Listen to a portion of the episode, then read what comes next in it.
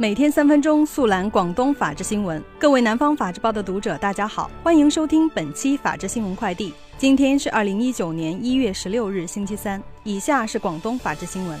昨日，广州警方召开新闻发布会，通报二零一八年打击食药环犯罪专项行动战果。二零一八年，广州警方共破获涉食药环犯罪案件七百一十六宗，日均破案约两宗，依法刑事拘留一千五百九十八人，逮捕一千零六十八人，直诉九十五人，查办涉食药环行政案件二十八宗，依法行政拘留三十四人。一月十四日，深圳破产法庭正式揭牌成立。这是深圳法院提出创新设立独立运作的破产法庭，将为营造市场化、国际化、法治化营商环境，助力粤港澳大湾区建设提供强有力司法服务和保障。一月十一日，广东省韶关市乳源县境内发现一男一女两具无名尸体，经法医鉴定属他杀。一月十二日，韶关市公安局刑警支队向社会发布紧急协查通告。经过连续四天日夜奋战，公安机关快速侦破该起案件。近日，佛山市反诈骗中心收到群众反映。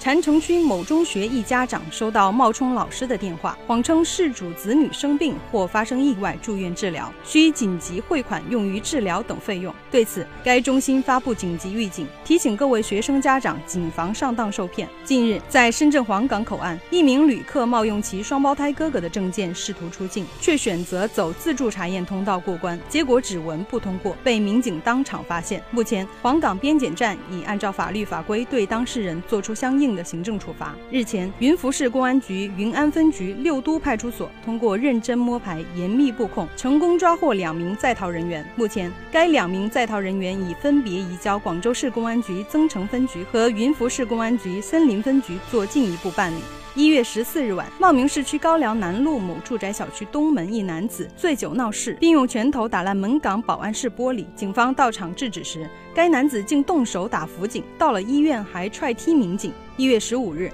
该男子酒醒后被茂名茂南警方依法刑拘。以下是全国法制新闻。一月十五日，在中央反腐败协调小组国际追逃追赃工作办公室统筹协调下，经海南省委、省纪委监委坚持不懈努力，外逃职务犯罪嫌疑人王军文回国投案自首，并积极退赃。这是十九届中央纪委三次全会后首名回国投案的外逃职务犯罪嫌疑人，也是中央追逃办对外公布五十名涉嫌职务犯罪和经济犯罪的外逃人员有关线索之后第六名到案的外逃人员。公安部一月十五日表示，截止目前，共破获倒票案件两千三百七十八起，抓获票贩子两千五百五十八名。春运期间，铁路公安机关将严厉打击敲诈勒索、霸座卖座、醉酒滋事、阻挡车门、高铁吸烟等严重扰乱战车治安秩序行为。据河北省黄叶市人民政府网站消息，黄叶市联合调查组一月十五日晚间发布通报称，